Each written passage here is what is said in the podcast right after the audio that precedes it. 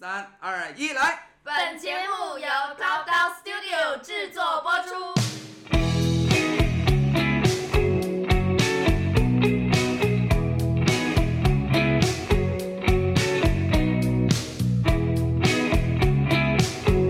各位听众朋友们，大家好，欢迎收听 Who's Talking，我是胡晨运。呃，因为在上一期零零七的时候啊，我们最后留了一个很大的伏笔，到底我们第一期邀请的是什么样的人？我们先给大家请出我们的如伟医生具体的身份来给大家做一个自我介绍，可以吗？欢迎我们的如伟医生。好家伙，你还真的是拍手啊！呃，我是上海和睦家医院的妇产科医生，然后非常荣幸的是，我们帮助很多很多的宝宝来到这个世界上，也包括我们有两个小胡同学。因为鲁医生一开始就说说，其实真的是我们的交集。因为我记得，我记得我上次跟鲁医生面对面，我们来聊天说话的话，还真的是陪太太去复诊的时候，然后还有孩子出生的那一些片，就是因为我觉得一下子我们已经两个儿子了。对的，而且这样的事情发生了两次，对不对？今天我觉得真是蛮有缘分的，您见证了我两个孩子的出生。但是今天我们做的这件事情，其实也是第一次，我们的零一期把您请到这边，我觉得也是见证一个新的一个不同的一个产品的出生。因为为什么您进来，你还记得吧？第一次你上楼梯的时候，你问我，哎，你怎么会做这样的一个东西？然后后来经过聊天，其实我发现我们的鲁医生了解这个播客这一块要比我深得多。应该听播客以前听过很多节目，呃，以前有呀，很多的类似的节目，因为你如果是做菜，或者是你要洗澡，你不可能眼睛在一个屏幕上面，所以呢，你会听声音，然后也不浪费。现在年纪大了，我现在要五十多岁了，所以呢，你有的时候看东西会觉得累，但是听我觉得没问题。嗯无论是听故事、听新闻、一些小的讲座，完全可以用呃数码的朗读的格式，或者是有播客啊，或者是有一些自媒体主他可以播出来的节目嗯，然后获得各种各样的知识，我们叫做杂家。嗯所以信息来来源，我觉得越多元，你得到的东西就越多。嗯，那你得到的快乐，可能我觉得也是越多的。嗯真正的你能够获得一个相对完整的一个信息的话，没有一定的时间，根本就做不到。那么你所得到的自以为是的一两分钟的所谓的信息嗯，很可能就是片段当中的片段。嗯而盲人摸象的结果呢？我抱着大腿说这就是象，嗯。不是真的象。但是我是觉得现在很多人其实他去刷、他去听、他去看，他的目的有时候还跟我们真的是不太一样。呃，我觉得可能和他们没有机会去得到一些更好的体验有关。嗯那如果你喝一杯浓咖啡、一杯烈酒，一口下去觉得爽，很刺激，所以你看我们会用很大的什么辣的火锅啊，怎么样的刺激你的味蕾，嗯刺激你的感受，嗯就是语不惊人誓不休。可是呢，这些东西给到你的信息量其实是非常的有限，而且是一个突发的高峰式的，可是它不能持久。而不能持久的东西，事实上对我们将来，呃，我觉得你完全不会体会到它的存在。那我是不是可以认为也是一种小的浪费？而我们小的浪费叠加小的浪费，时间久了以后，其实很多东西就浪费掉了。你看，读一篇长的文章，就像我上次跟你提到过的，嗯微信的话，很短的一个就是一百个字，哇，就快传不传不是中国人。和一篇比较时间长一点的，嗯你真的要花好几个 page 慢慢的读完，你把它的来龙去脉理清楚，逻辑思维的方式把它理清楚，那你就是等于是一个训练的过程。嗯然后这些东西呢，是可以给你用到以后类似的其他的方面的。那我觉得嗯，why not？完全可以尝试一下。对，所以我是挺支持的。我们我就是一块砖了，我们抛砖引玉。或许从我们的听众的反馈啊，或者是我们后续的嘉宾啊，他们的加入以后，我觉得料越来越多，是的这个汤的味道会嗯层次越来越丰富。所以我刚刚听你说的话呢，我觉得我忽然有一种享受感。哇，原来我做节目来坐在这边的意义，还不只是要做成这样的一个节目，还有就是真的是当时我们想的很有意思的。我从每位嘉宾，就是从您开始，我会觉得从你们讲的话，从你们的观点，我可以真的是看到更多的社会上不同的一些想法和一些好的好处，我自己可以获得。作为一个医生，或许你们看问题是会比别人更加冷静一些、客观一些。我不知道，所以您从事这个职业是因为。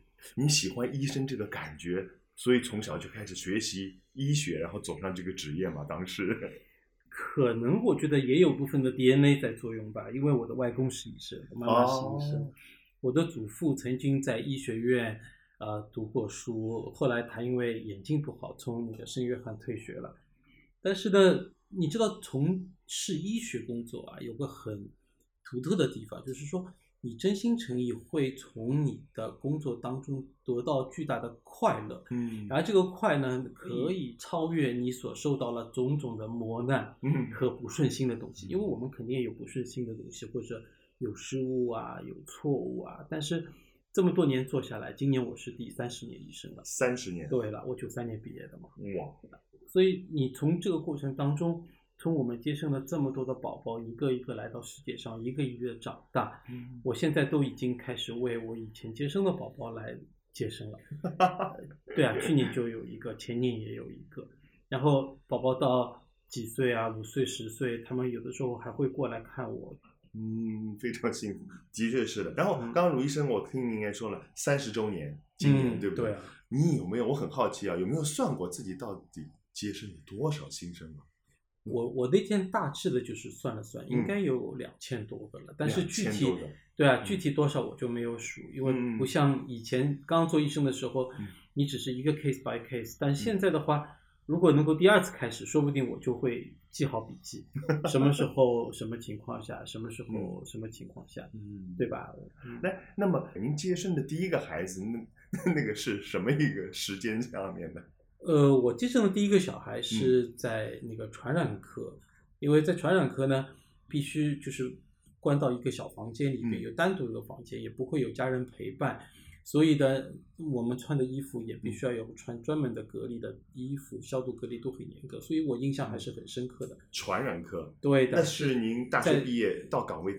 没有，在我做大学生的时候啊，大学生的时候，对，因为我读六年嘛，最后一年已经开始临床实习了。嗯，然后在瑞金医院的时候，我们能够帮助一个妈妈能够生下一个宝宝，然后她所很担心的会不会她受到乙型肝炎病毒的影响啊？然后医生会宽慰她，我们都有一步一步一步的安全保障的措施。嗯，然后就平安着地，母子平安，大家都非常开心。因为这个还是给我印象非常深刻的，所以这是您经历的第一个，我经历的第一个。当时您紧张吗？呃，紧，什么时候不紧张？就算现在的话，你看看我们跟别人说说笑笑，嗯嗯嗯，无时无刻，那么纯粹是，哎，还是有的外强中干，你外面冷静，内心焦虑的感觉始终有的。这也是医生的一个敬畏感，因为你不知道后面会不会发生什么事情。你永远会有一种不确定感，有一个敬畏感。越年纪越大，嗯，你经历的事情越多，嗯，你就会越害怕。哦，你对他没有敬畏，就自己好像放自信心爆棚的话，这样会有问题的。那这些一旦有问题的话呢，对妈妈、对宝宝、对家庭其实都是不好的。对我自己也是一个非常不好的印象，对吧？天哪，会有疤痕的，会痛的。嗯，所以越到后面的话，你就是越小心。那么对病人来说，我觉得也不是什么坏事情。你想想，这个医生胆子这么这么小，胆子这么小，人做什么事情都是要有敬畏之心的。呃，你看很多的医生到最后，有相当一部分的人会走入宗教的大门。他为什么他已经是大教授了？他经历这么多成功的 case，他最后还会是这样？因为他有很多的东西不能自圆其说，不能说服自己。不能完全达到一个完美的状态，嗯，他可能寻求另外一个帮助，另外一种解释，嗯，所以事实上，我们人毕竟还是微小的，嗯，很渺小的，我们有很多的东西不能就是完全掌握在自己的手中，这也就是我为什么觉得做什么事情都要有敬畏感。对什么东西有尊重，要有敬畏感。嗯，这点是很重要的。我其实蛮幸运的，幸运在什么地方？就是我自己做的这份职业啊，我觉得蛮享受的。不管是上台演奏，然后有时候去到各各种不同的地方，都让我觉得，哎呀，我好像我能做这份职业，我还是蛮幸运的，有这样的。那么作为您呢，您是不是也很喜欢自己做的这份职业？那当然了，这是会给自己带来无穷的快乐。嗯呃，以前的话，我在读大学的时候，我成绩还不错，我内科成绩比妇产科成绩还要好。我初科、内科、初科，我记得要九十七分。可是我为什么最后没有选择内科医生呢？当时有个很大的问题，就是说你去内科收病人，然后出院出病人，只有我们妇产科，他进来的病人少，出去的病人多，因为我们有新生命的诞生。哦，是这个。而且时间久，过几年以后呢，宝宝也会长大，然后不断的会看到有新的变化，就我无穷的未知性，你永远不知道会后面会怎么样。这个点很有意思。你说的快乐，其实包括别人征求我的意见，能不能读医学院也好。我还有一个接生的宝宝，他十岁的时候，妈妈问他要什么生日礼物，嗯，他就说我要给我的医生做一个蛋糕，然后就做了一个小蛋糕，叫他妈妈带过来。嗯，这个宝宝的名字我还记得，叫以乐。嗯，因为妈妈是那个基督徒嘛，嗯他然后带过来，我是非常非常的开心，一个十岁的宝宝。对吧？很多的事情可以分享，这个开心是很有意思。对的，就像你听到掌声一样，对的，对吧？然后我我们有有一次，一个妈妈从国外给我发消息，她说：“你知道吧？我们邻居也是你接生的，他们家两个宝宝也是你接生，这就是缘分。”对啊，你看世界这么大，这么远。好的，卢医生刚刚一说，哎，我忽然意识到，您这个选择，当时你们是可以选的嘛？就是我要什么科，我要什么科，什么科，有没有一个在你们医学领域的什么鄙视链之类的？比如说，在我们艺术行业，呃，很多说，哎呀，这个搞西洋乐的看不起高明乐的，它有一个鄙视链的存在。呃，那当然有了，有金眼科、银外科啊，金眼科、银外科，累死累活妇产科。哦，那当然这是以前啊，你现在说不定就是整形外科哦，整形外科，对对对，导管科，它就可能会比较好。是不是它的风险性相对来说也小一些？那经济收入也好，经好经济收入。对啊，好像据说牙医也很好，是不是？牙医其实比较传统的一个呃职业，但不是那么呃人家作为首选的，因为也辛苦的，嗯，你又不能动，对吧？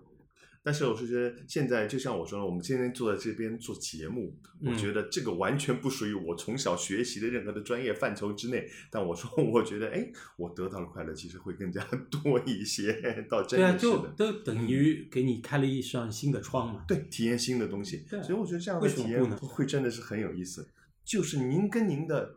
就是那些产妇，他们说其实是一个过命的一个交情。后来我反应过来，到的确是所有的病人是因为信任，其实把不止他的命，是把两条命交到了您的手里。一般是可以这么理解吗？嗯，其实呢，也不单单是产妇了，嗯其实还有她的家人。对的，因为你想，我们这里的陪伴都是老公会陪在旁边的，嗯，等于是一个大的团队去奋斗，而这个团队所要面对的东西呢，是很多的未知。嗯，宝宝没有平安出来之前，你始终不知道嗯能不能成功，过程当中会不会出现缺氧，会不会意外的情况。最紧张的情况就是说，你可能在一分钟、两分钟里边就要快速决定要马上去做手术，必须在五分钟左右的时候要宝宝快一点抢救生出来。嗯，你开进去一看，它可能就是一个子宫破裂的嗯 case，、然后宝宝连呼吸也没有，心率都非常的衰弱，估计要死掉的那个样子。而通过我们的团队快速的反应，嗯几分钟之内就可能转危为安。那么经过生死的话，嗯你就想想看，军队里是怎么个情况，对对吧？你如果你在老山、折阴山嗯打过仗的那些军队里边的人退下来的，嗯二战里边退下来的同道的话嗯，他会怎么样去看待生死？怎么样去看待彼此之间的那种情分？嗯所以这种信任啊，就是我命交给你的那种信任是不一样的。嗯。所以我相信，就是很多在您手里一些那些病患，他真的是可以成为你一直下去的朋友。很多都是这样的，包括我们，我我记得在巴黎的时候，嗯有一次跟着我们老板看门诊，然后有一个人就咚咚咚咚敲门，慢慢的进来，嗯。他就跟悄悄的跟他讲，哎嗯，这是我们家刚刚出的那个香肠，还有一瓶酒，哦，哎，我帮你送过来了，你尝尝看。也后来我问他，这个他的宝宝是十几年了，已经。嗯，生了十几年，他们自己法国有很多的自己的酒庄农庄嘛，嗯。自己做的东西，隔三差五他会哎想到你了，他就会自己开车开过来，嗯。送点东西给你，对吧？这这种就是不是把你看作自己家里人的话，嗯他不会有这样的心思，嗯。而且若干年以后，他还是会想到你，这个就完全不一样。啊，但我觉得听您说的话，这很有意思。这个我相信也是您从这个职业上得到的快乐之一，这种成就感，对不对？对啊，对这种成就感，就是你很难用语言文字来形容，因为这种嗯感觉就是太不同了。你可能瞬间的一个反应，嗯也可能是一个漫长的煎熬，一个等待。嗯，最后如果是大家都很开心的，是一个 happy ending 的话，，果对的，那就很重要。但如果是不顺利的话呢，嗯那你必须也得接受，因为这个毕竟是我们行医当中的生命当中的一部分。必须也得接受。你必须嗯要接受，必须是这个样子。但是呢，我们的想法就是说，如果通过一些 case 得到了一些经验和教训，尤其是教训的话，嗯，你不要让这个教训变成第二次重复的情况，哇，对吧？嗯你要汲取教训，嗯。你要得到，因为我们所有的医生都是这么过来的。嗯，你伤口缝的好看不好看，这个疤怎么样，或者出血是不 是增多，你嗯。这个用药用的早一点晚一点，嗯。能不能救回掉这条命，嗯，这个完全是不一样的。嗯。所以你不可能永远是一帆风顺的，从来没有任何的那种不顺利的情况的，嗯。那他肯定不在第一线。是的，那倒是。就像我刚才说的，因为你们碰到的每一个人、每一刻的情况都是瞬息万变的，人人家说尽人事，听天命。顺天命，对吧？嗯，现在其实您知道吗？一边聊天，一边我在回想当时嗯我们来找您的情况。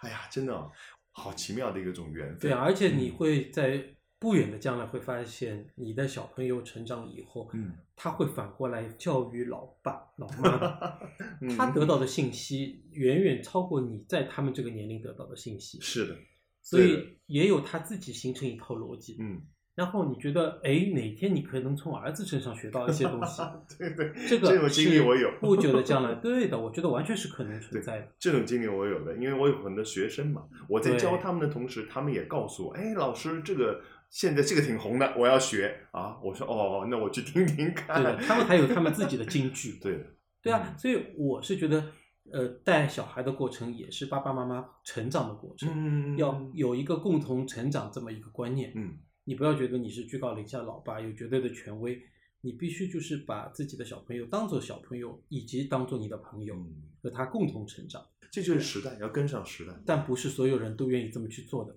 您应可以说是一个爱乐者，而且应该是资深的爱乐者，对不对？其实爱乐没有门槛吧？我觉得嗯你你喜欢音乐，这个其实可能在我们做原始人的时候就会嗯有的这么一种感觉，对吧？？对，当然，你可能你你可以说西域的那种乌兹别克斯坦啊，嗯那种哈萨克斯坦，他们可能有东亚的人哦，中亚的人更有音乐细胞。嗯我觉得我们东亚的人也喜欢音乐，关键是你嗯听到这个东西，感受到这个东西，能够得到快乐。嗯，我觉得这个才是最重要的。嗯，那你能够得到快乐，和你尝到一个非常好的菜得到快乐，买到一件很好看的衣服得到快乐，我觉得没有高下之分。嗯，但是呢，好的音乐会使得你的生命层次感更加丰满一点。对的，对的。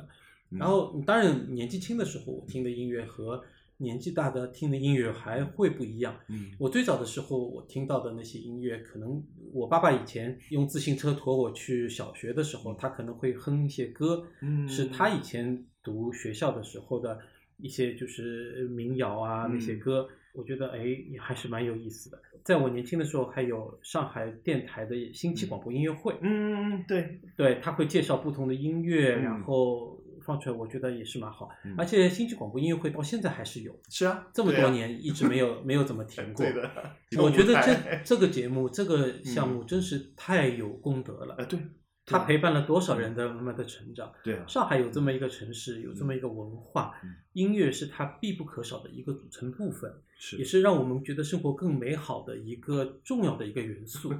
对的，我我相信很多人也会非常感念新奇广播音乐会的陪伴。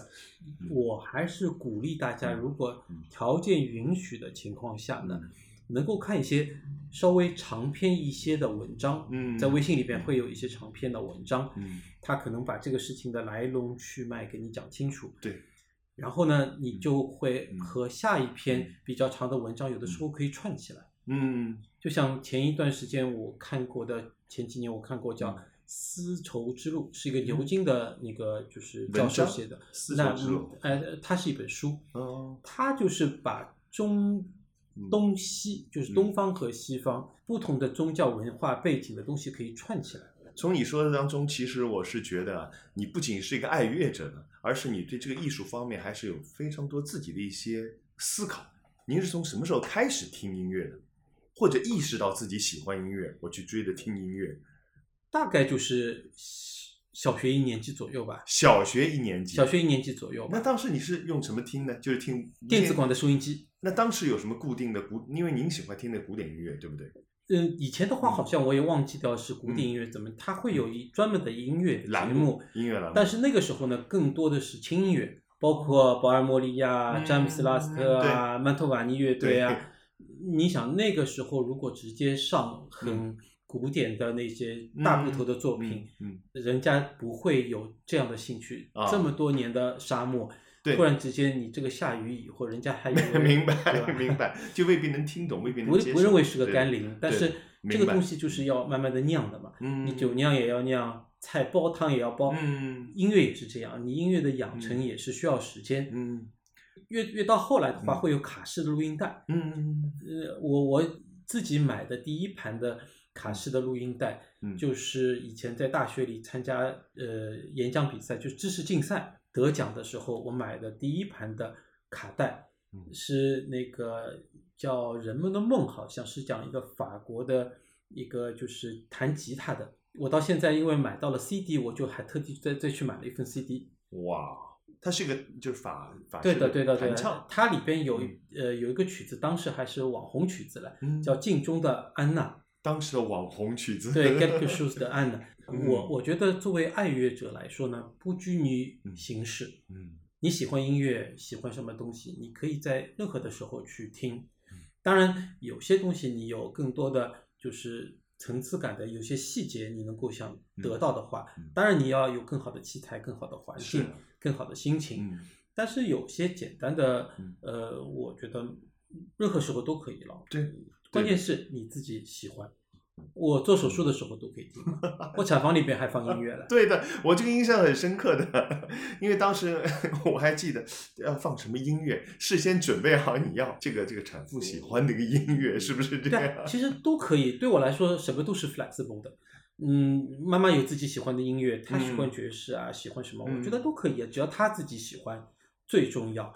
然后你如果嗯有些时候，当然我能够帮助他一些，比如说嗯。我们需要 push 宝宝出来的时候，嗯要用力的时候，当然我觉得那个时候音乐要澎湃一点，激动人心一点。嗯那你可能就听听，比如说皇帝协奏曲、嗯贝多芬第五交响呃那钢琴协奏曲的 最后一个乐章，对对吧？嗯呃，第四钢琴协奏曲的第最后乐章，或者是第五交响乐的第三、第四乐章，都力度的有对，都马上过渡到从平静到喷薄而出的那种 奋勇向前，对吧？啊，对，我觉得都可以。营造一种氛围。哎呦，我觉得挺嗯好的。如果他很焦虑、疼痛的时候，你放这个东西，他不要杀了你了。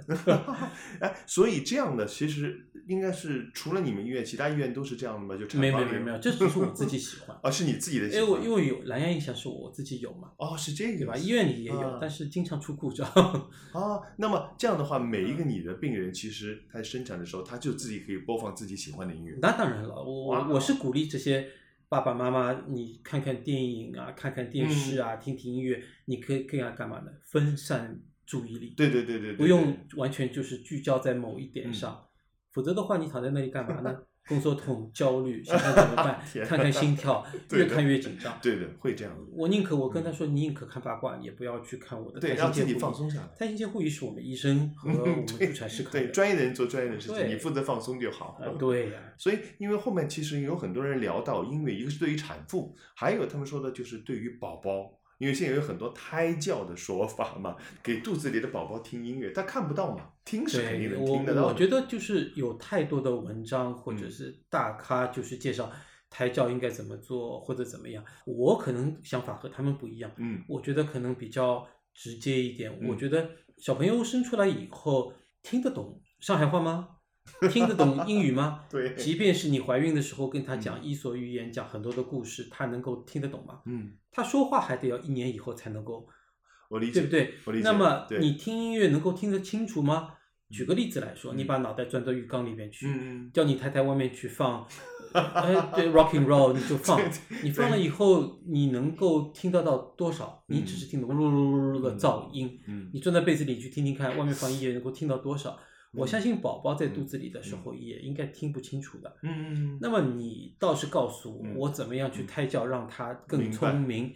他的接收终端在哪里？在他的神经系统。嗯我们宝宝在那个时候神经系统根本就没发育好。嗯，那么一般是到什么时候他的这个听力的这个结构它形成了，它可以有听的可能我我觉得你要搞嗯清楚这个东西呢，你要做临床试验。嗯比如说有一个探头接到嗯宝宝的身体里边去，嗯你放东西以后，看看他的反应是怎么啊样。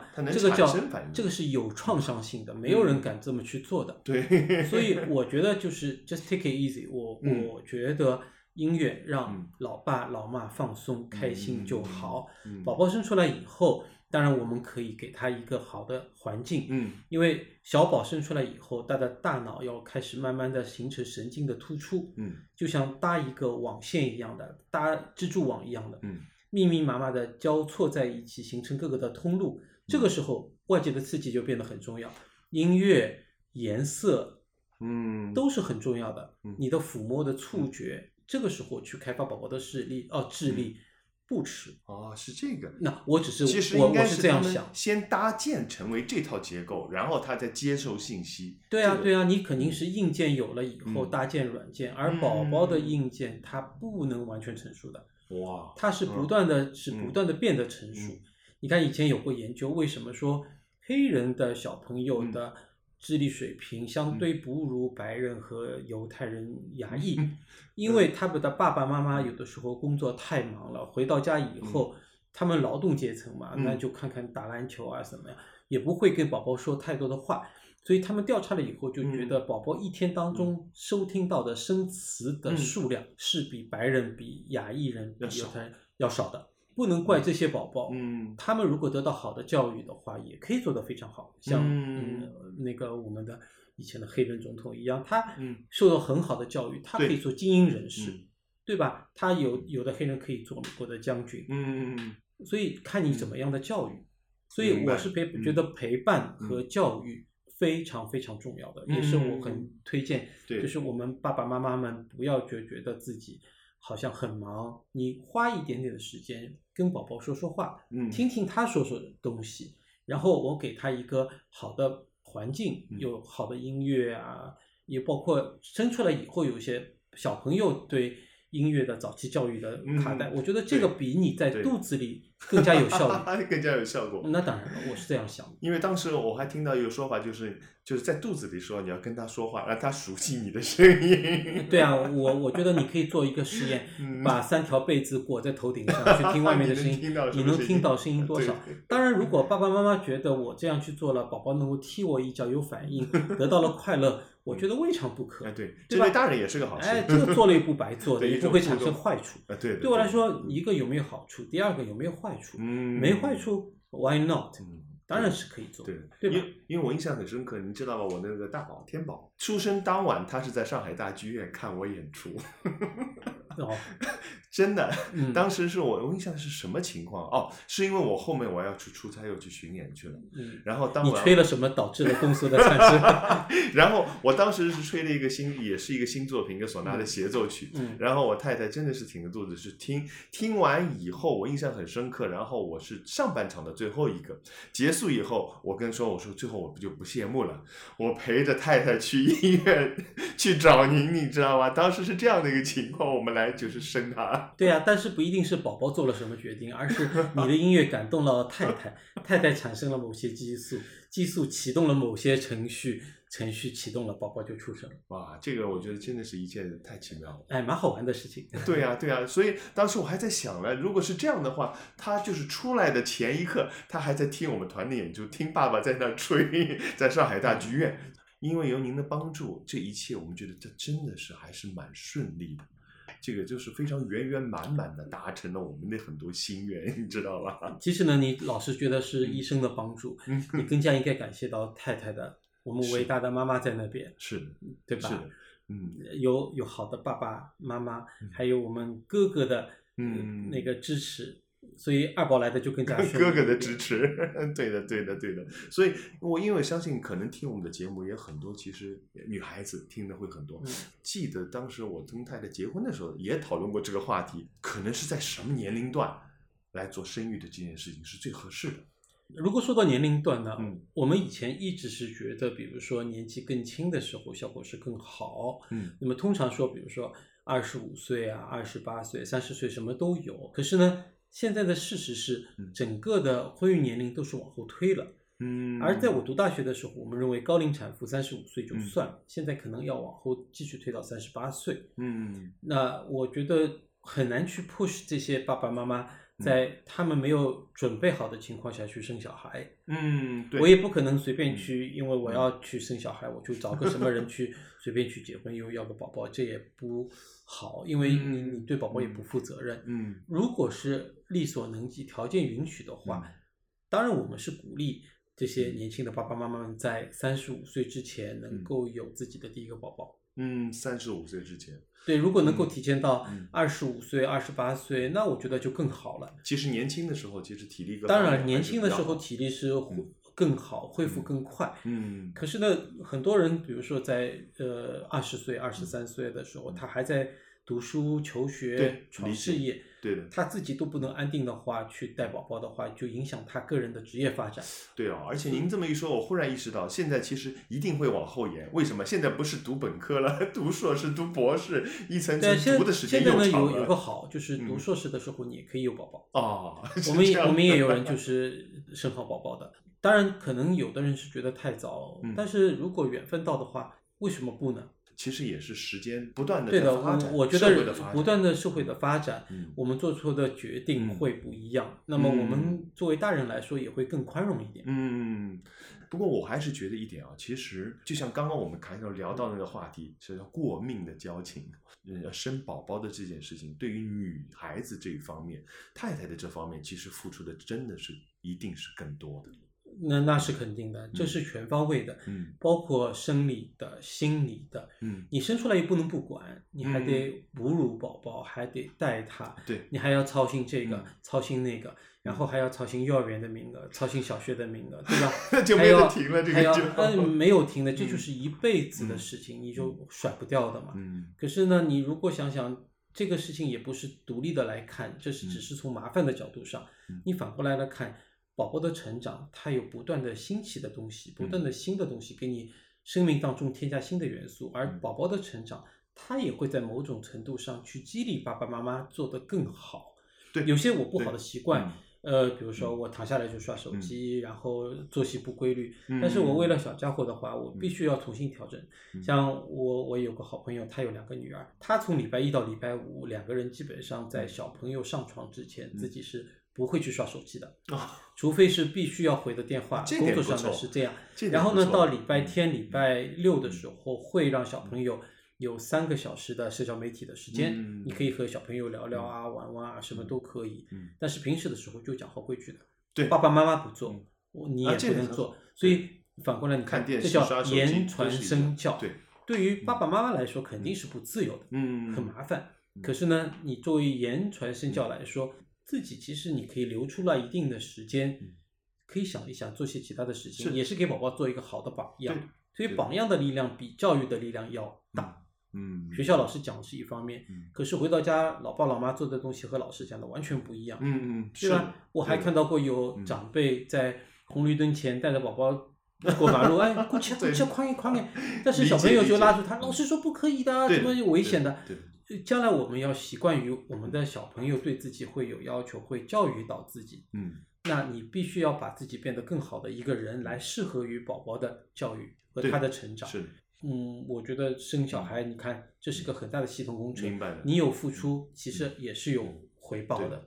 这块呢，其实我是觉得，就是很多是在小孩成长，你陪伴他们成长时，你必须要做出的一些，必须要做出的一些付出。但是，其实我们刚刚回过去说了啊，其实我们这个行业有特殊一些，因为搞演奏的，所谓就上台的，其实，在我们这个行业里，其实很多人啊，但我相信社会上很多女孩子也一样的，她们其实还是有一定的恐惧的，她需要做一个很大的一个抉择。一个方面就是您刚刚说到一个生理上的一些风险性，嗯一个过敏，一个风险性，还有就是要付出的一个时间。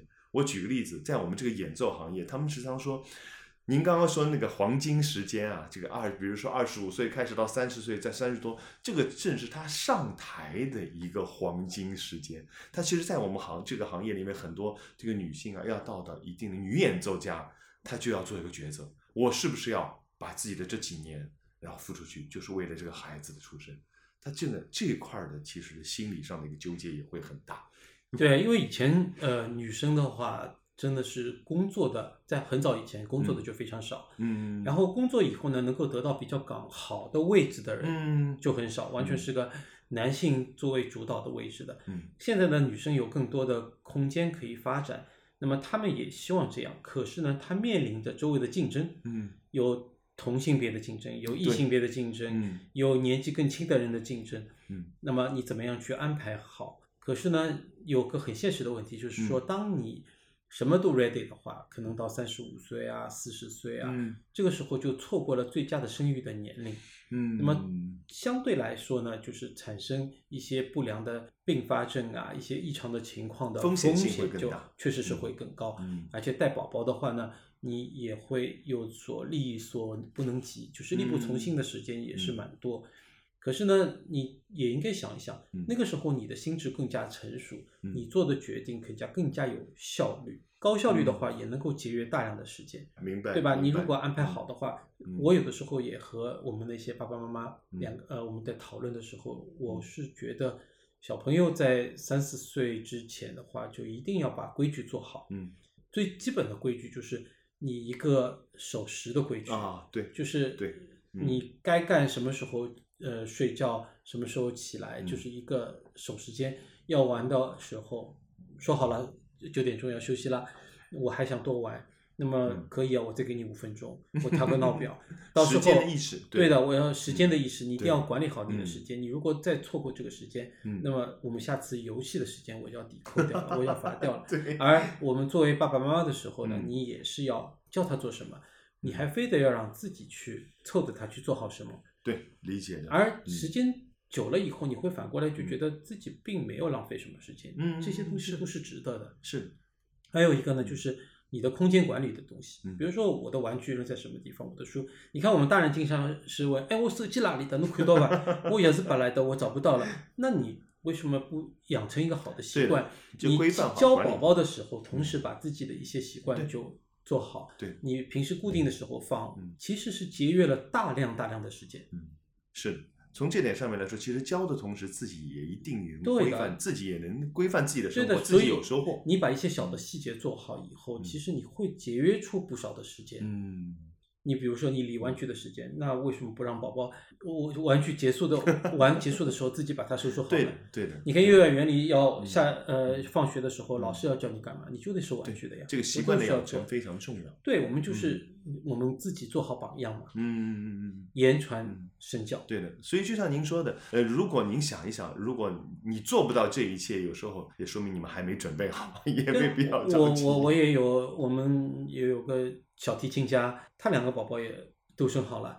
我还有一嗯个朋友，他是搞奢侈品事业的，他三个宝宝也都生好了，他也不妨碍他建立自己的品牌，嗯营销自己的品牌，全世界到处飞。嗯他的小朋友也得到很好的教育。嗯并不是说不能安排的。我有一个老外的朋友，他嫁到上海来的，嗯她自己带了三个小孩，他自己还在工作，嗯，所以带小孩他自己工作，明白嗯很多的事情亲力亲为。我觉得嗯有的时候是不是太辛苦了？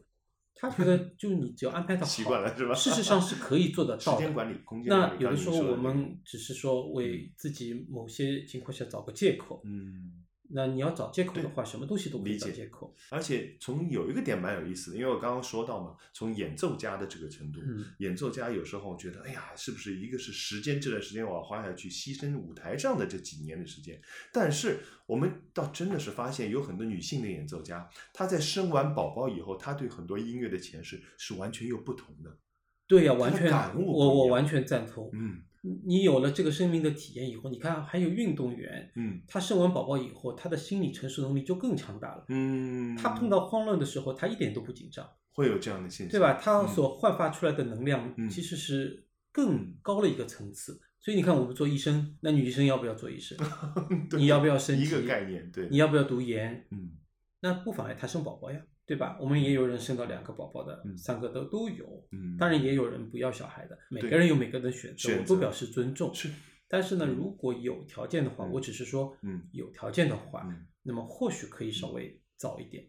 年纪轻一点呢嗯，或许你的家人支持你的也更多一点。嗯你在年纪大的话，呃，爸爸妈妈肯定帮不了你什么忙。但是你的经济能力更强的话呢，你可以找到嗯月嫂啊，可以找到其他的人去帮嗯帮助你。嗯所以在不同的阶段，总有办法来克服一些困难的。嗯。不过相对来说，一个家庭男性和女性的方面来说，我是觉得女性她承受的风险其实是蛮大的。一个是我们刚刚聊到一个生理，而且我印象蛮深刻的，就是很多生完以后，其实在心理上好像是不是还会有一定的考验？那绝对呀、你想很多的心理的过程背后都是有生理基础的，嗯。他的激素水平发生了改变，激素水平，对的，他的嗯。身体发生了改变，嗯。他的作息发生了改变。嗯。你叫你晚上起来两三次喂奶的话，哦你嗯。你天天是这个样子的，我嗯。看你怎么样去演出，你的力量相对来说呢，你就休息嗯。不好，情绪上会有反应，所以这个时候呢，就更希望家人能够嗯给予很好的支持。所以您刚刚说的，它的基础发生，因为有一些我听过的案例，嗯是不是会有一些抑郁症啊，或者有一些这样的一些病产生？呃，不是有一些是相当多，相当多。，对这种情绪有不同的状态，当时呢，就是程度也是不一样，呃，是很普遍的。只是说以前很多人是不理解、或者不愿意去正视这个问题。那如果你真的是爱这个家、爱自己的太太的话，嗯你愿意去很好的陪伴，嗯多陪伴她嗯，或多支持她，有一些好的策略，完全可以陪伴他过掉这个最艰难的时候。嗯当然，现在有很多很多好的医疗的呃辅助，我们有很多好的心理咨询啊，或者是药物的帮助啊。嗯就是激素水平的调整。呃，不单单是嗯。技术水平的调整，可以调整他的情绪各方嗯。面。妈妈自己有的时候也会有感觉，嗯。那么我们配合好妈妈自己的和家人整个的这个团队进行对他的支持，嗯。度过这个艰难的时候，他也会康复的非常好。抑郁持续状态的人嗯。还是比较少，所以做爸爸的话呢，嗯，不要忘记了你陪伴、支持支持的责任。我有的时候也会碰到我们的那些妈妈不开心啊，然后和老公吵架啦，我我就跟爸爸说，我说你能不能告诉我你们两个人吵什么东西呢？嗯，我一听完全是不着边际，小事一桩。明白。我为了这么一件小事去发生争执，嗯不知道呀，对吧？那人家毛主席还说过了，呃敌进我退，对吧？你能退退一步不是很好吗？没有原则性的东西，很多没有原则性的东西，你就冷处理一下。嗯嗯嗯，即使你过掉十分钟，气头过掉了，理解你说出来的话就完全不一样。嗯本来人家就是内分泌、心理状态不稳定的情况下，你再去刺激他，嗯，本来一个小火变成了大火，是的。那么大火以后会烧伤的喽。对，那不是没事找事吗？其实您说的这个说的就是对另一半的一个要求，女孩子之外，包括男生也要做好包括男生，包括他的爸爸妈妈。家庭，哎，有的嗯。时候好多的问题是出在自己的妈妈上面，也也有这也是家庭上哎，那种一定会有莫一些矛名其妙的要求和执着，不能体会到你，因为很多的中国的父母是觉得我是你老妈，我就有绝对的主导权，你就应该听我的，嗯。你不听我就是你不对，我都把你把带到这么大，我还不懂吗？但问题是，大家一定要知道，就是时代不一样啊，现在已经进入到子女反教育父母的时代了。嗯当然，老人的东西我们要尊重，但是呢，老人也应该知所进退，有的时候还要尊重子女。嗯你看，我们作为年轻爸爸的爸爸妈妈的人，还要把自己的子女当做自己的朋友，那老人家更加应该是这个样子，对吧？我一直是这么觉得。一方面，我刚刚一直在说我很感谢您，然后其实我倒真的是很感谢我的太太，因为为什么她能做出这样的决定？我们有了天宝之后，竟然还有天成。嗯，就像刚刚我们聊到的这些付出，其实在我眼前是真实发生的。而且从后面，我现在的体验就是从孩子出生以后的付出，其实真的还是我感谢，就蛮感谢我太太，她付出一定要比我多一些。相对来说，因为为什么我的工作这个情况，说实话就到处飞，到处演出，要跑一个一对些，啊真的是跑各种那。这种情况下嘛，爸爸就好好赚奶粉钱。但是你回到家的时候，还是要多对对对多支持。我觉得真的是这样的，就是刚刚您说的一个，哎，在家里就是带头不看电视、不刷手机，这个我是觉得这是你必须要做到的。当你意识到你太太给你做的这些有多么的宝贵，这些小孩子他其实后面很多人跟我说一点，就是小孩子成长的历程也就这么短，这么几年，你后面你想陪，你未必陪得到。对呀、对不对就是人家以后还嫌弃你了，对吧？是的，所以这真的是一方面，我是觉得女性要做好这样的一个准备；另外一方面，所有作为辅助的男方，我是觉得一定要更好的做好。还有一种呢，我觉得，就是还是要会表达，你对无限的爱，但是你惜字如金，就是不愿意表达。嗯中国人爸爸妈妈呢，可能是我们东方人的习惯，就是不善于太多的表达，情感不外露，我们要学到内敛。其实我觉得该怎么样表达没问题啊，这个倒是您您的病患应该世界各个地方应该都有，在上海都有啊，都有啊。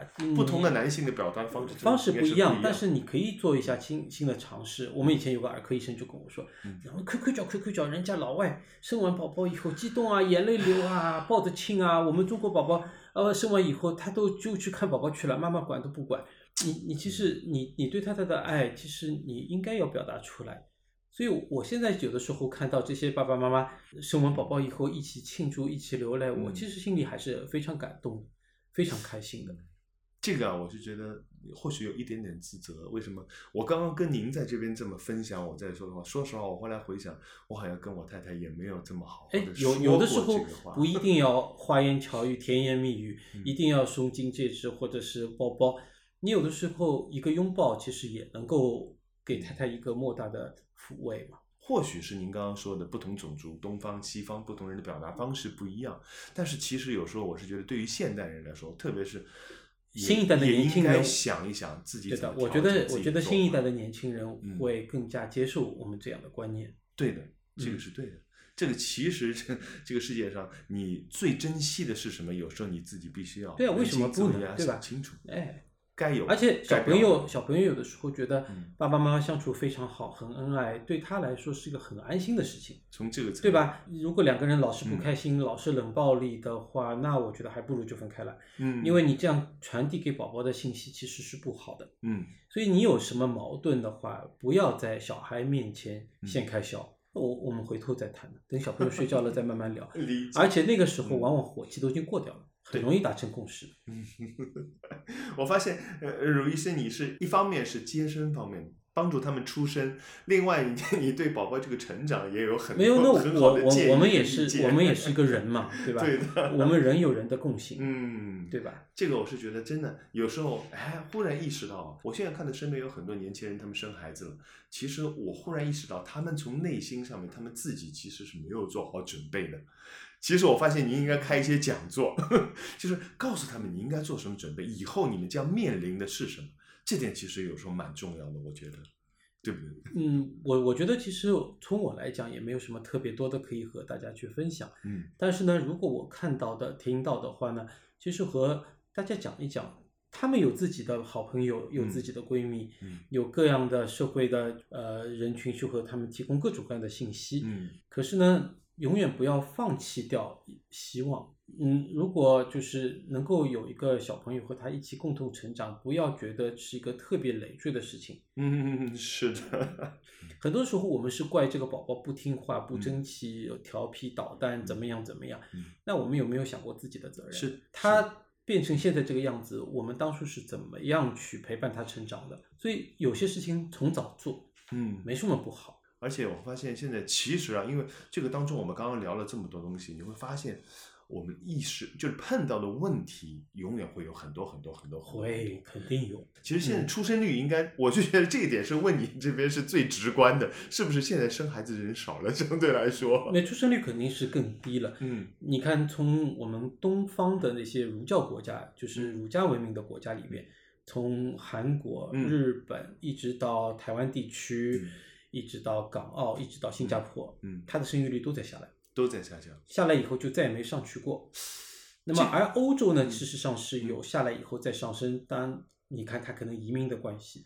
当然，我们一些教育的观念其实也可以改变。你是不是一定要让宝宝进名校？哦，你是不是一定要怎么样出人头地，而不是找一个他喜欢的工作嗯，对吧？这些其实都跟压力有关。对你像德国的话，职业学校出来的学生，然后毕工作以后，他薪水不比工程师少的。明白，这是个社会。可是我们东方呢，因为有科举制度的这个问题，嗯所以这个是有文化的背景在那里。嗯但是你有文化，我我是不是可以做些新的东西来调整？所以我有一点很好奇啊，就是您刚刚说到的出生率在一个阶段肯定是上升的，然后就形成一个下降的趋势，嗯一般这是正常的嘛？它一定还会再起来，是能不能起来呢？我不是社会学家，我就不清楚。嗯现在呢，我看到的趋势并不那么乐观。可是呢，也要看，就是这个人，这个国家是不是需要那么多人？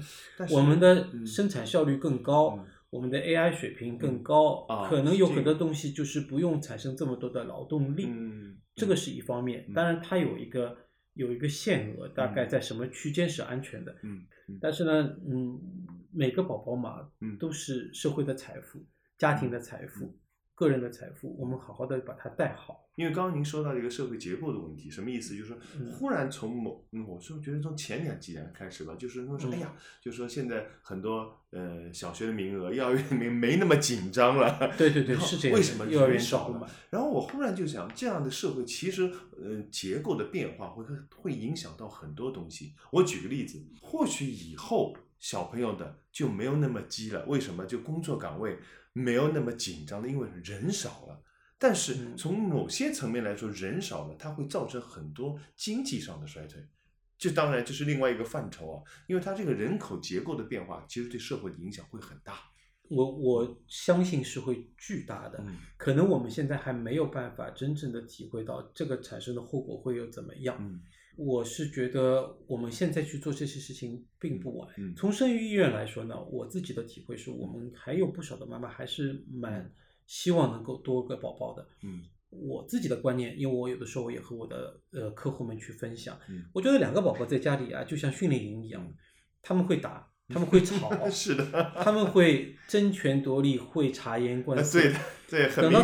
他放到社会上，放到学校里边呢来说，他经历了很多的东西，嗯他知道怎么样去和别人相处，嗯，他不会在某个情况下就觉得我被抛弃了，我被忽视了，然后 产生一种极端的情绪。嗯多子女的家庭嘛，很多嗯，他会有一个自己有一个察言观色的本事的，对的，对的，他自己有自己的位置。对的，等于我们的宝宝是训练过以后投放到社会上，真的到老了以后，他哪怕不在你身边，嗯他有的时候一个电话打过来，其实对于长辈来说，这种抚慰啊、心理的支持，其实是还是很大。嗯你又不一定要需要他给你多少钱，你也不需要他天天陪在你身边嗯，怎么样怎么样，对吧？嗯，当然，如果你自己调整的好，你可以通过阅读啊、听音乐啊，能嗯够得到很多的抚慰，我觉得也是很好。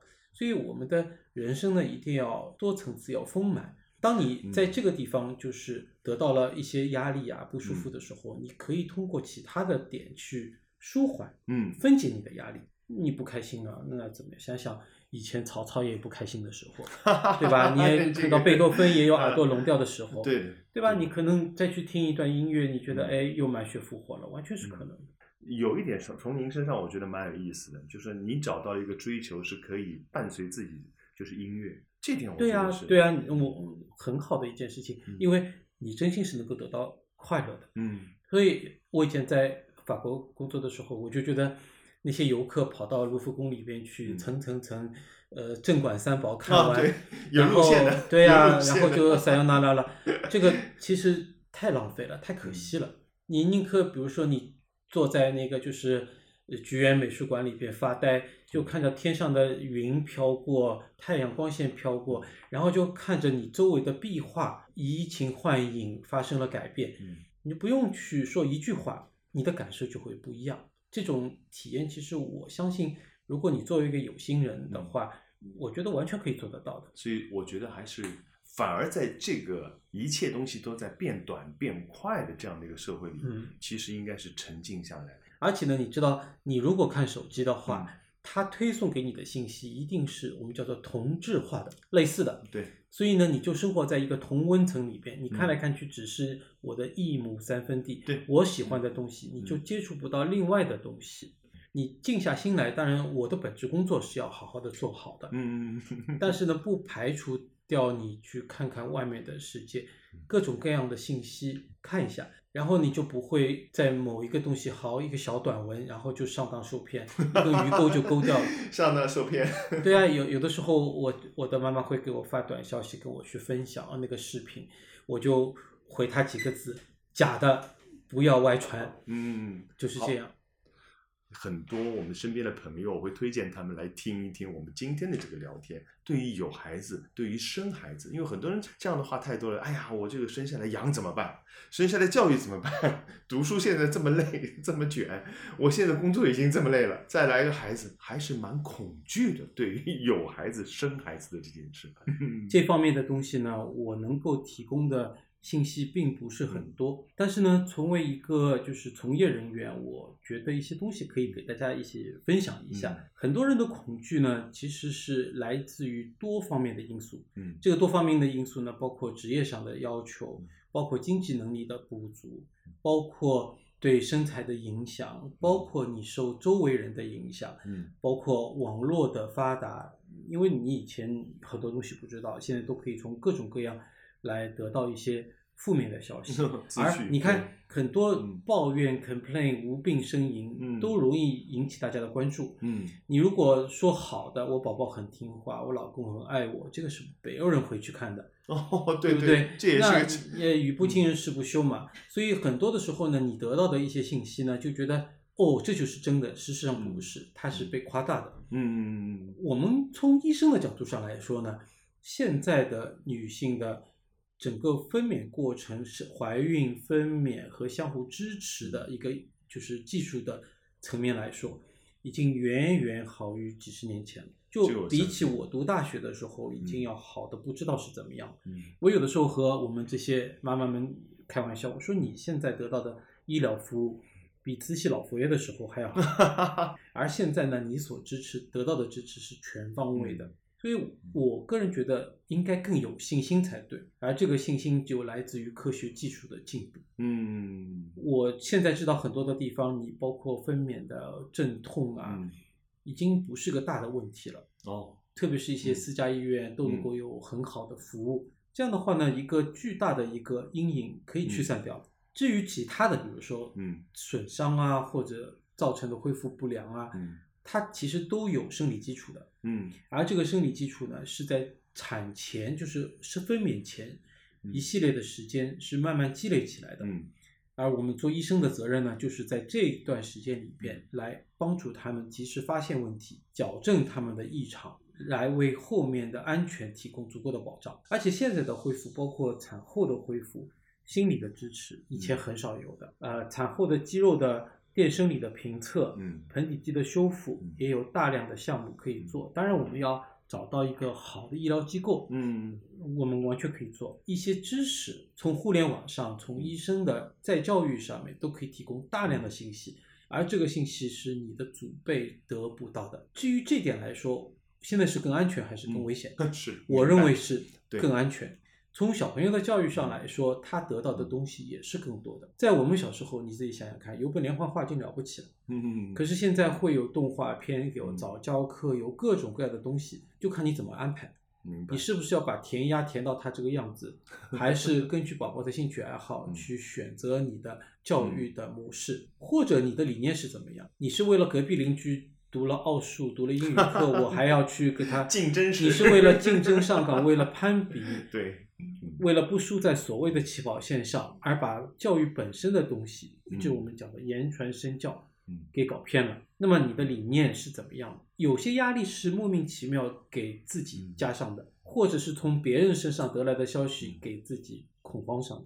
那这样的结果是不是对宝宝是最好的？你看，我们比较中美的一些教育的模式，嗯，当然我们有非常优秀的教育的方面，但是也要小心，就是我们不要因为我们长辈或者社会的偏好嗯而压抑掉我们小朋友自身爱好的选择权，是的，这点很重要。对不对？对，从我来讲，一些最基本的东西就是宝宝要保证他健康，那么首先保证老妈要健康，是的，你一些不良的行为就应该克制，吃过多的能量，不嗯好好的运动，整天葛优躺，那是不是最好？对不对？熬夜，整天刷手机，是不是最好？你可以做些微调，我也没叫你完全改。嗯，然后呢，在整个的过程当中呢，和医生有很好的交流，我哪些地方可以做得更好一点？嗯如果能够各方面都做得好，加上医生的监控，嗯真正出危险的机会是非常少。在我们上海的话，母婴死亡率或者异常事故发生率都比纽约市要，我们的平均寿命要比他们高五年。哇，是这样啊。对的，你你说是不是从医疗上我有担心这么多？我觉得不用担心那么多。嗯，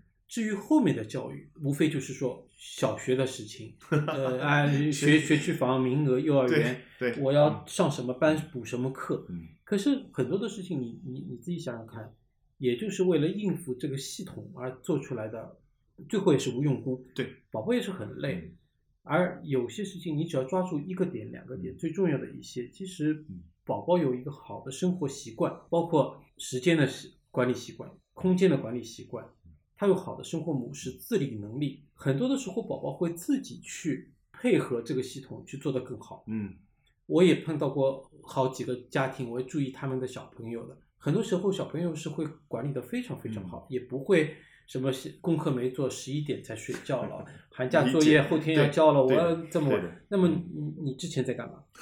对吧？那么你这个习惯是什么时候养成的？嗯其实还是要更早的一点时间，早养成一些好的习惯呢，就为后面节约了大量的时间，而这些时间宝宝可以用来运动啊，可以去玩啊，嗯可以去找他喜欢的东西。嗯这个教育是一个很复杂的一个大的系统工程，国家也会去做他的工作，学校也会做。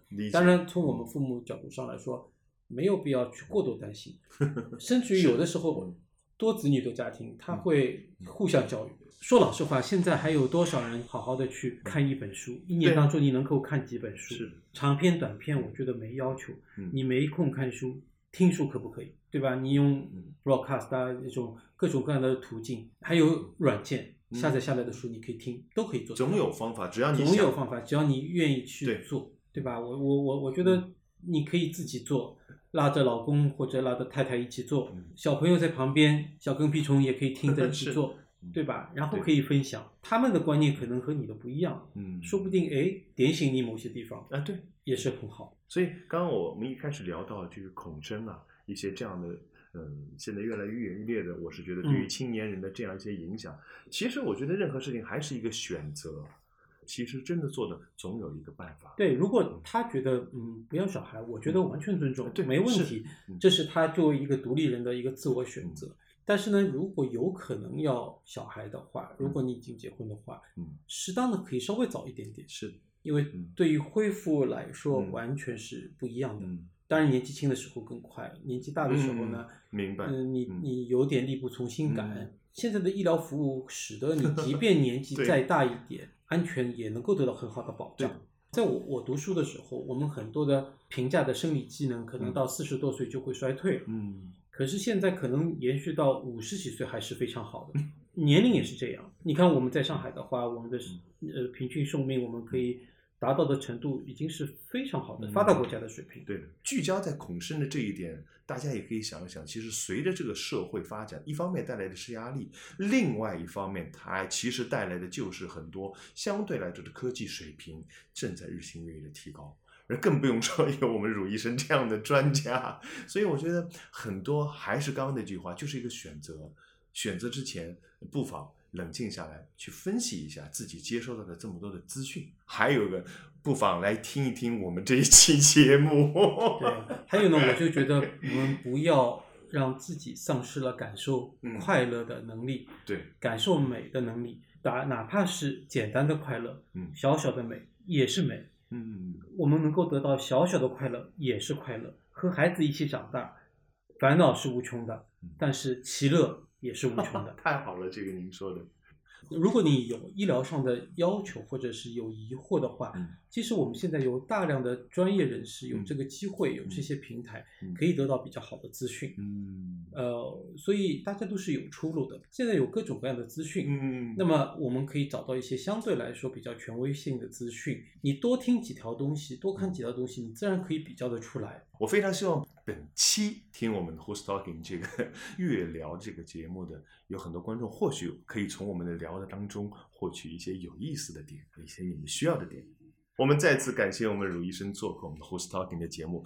在节目的最后，我们有一个应该说是惯例，但是从您先开始，您是第一期节目，推荐一首歌，我们将在您推荐的这首音乐当中结束本期节目。既然讲到我们就是生育的问题呢，嗯我其实是很希望大家有空的时候去可以找一些摇篮曲可以来听听。而我们比较著名的摇篮曲呢，作曲家这两位嗯都没有结婚，都没有生孩子，但是呢，他所传递的爱、传递的美可以嗯流传千年。所以大家呢就觉得我不是希望大家一定要怎么样，但是呢，大家一定不要让自己丧失感受美。感受爱的能力，如果是有机会有小朋友的话呢，一定不要忘记，就是我们会和宝宝共同成长。所以您推荐的是摇篮曲。对我，嗯我推荐 Brahms 的摇篮曲，我哇说的都摇篮曲都是可以的。好的，就让大家在 Brahms 的摇篮曲声中，我们慢慢的结束今天的节目。非常感谢大家的收听，我们再次感谢我们汝医生的到来，谢谢，谢谢大家，再见。好，再见，后会有期。thank you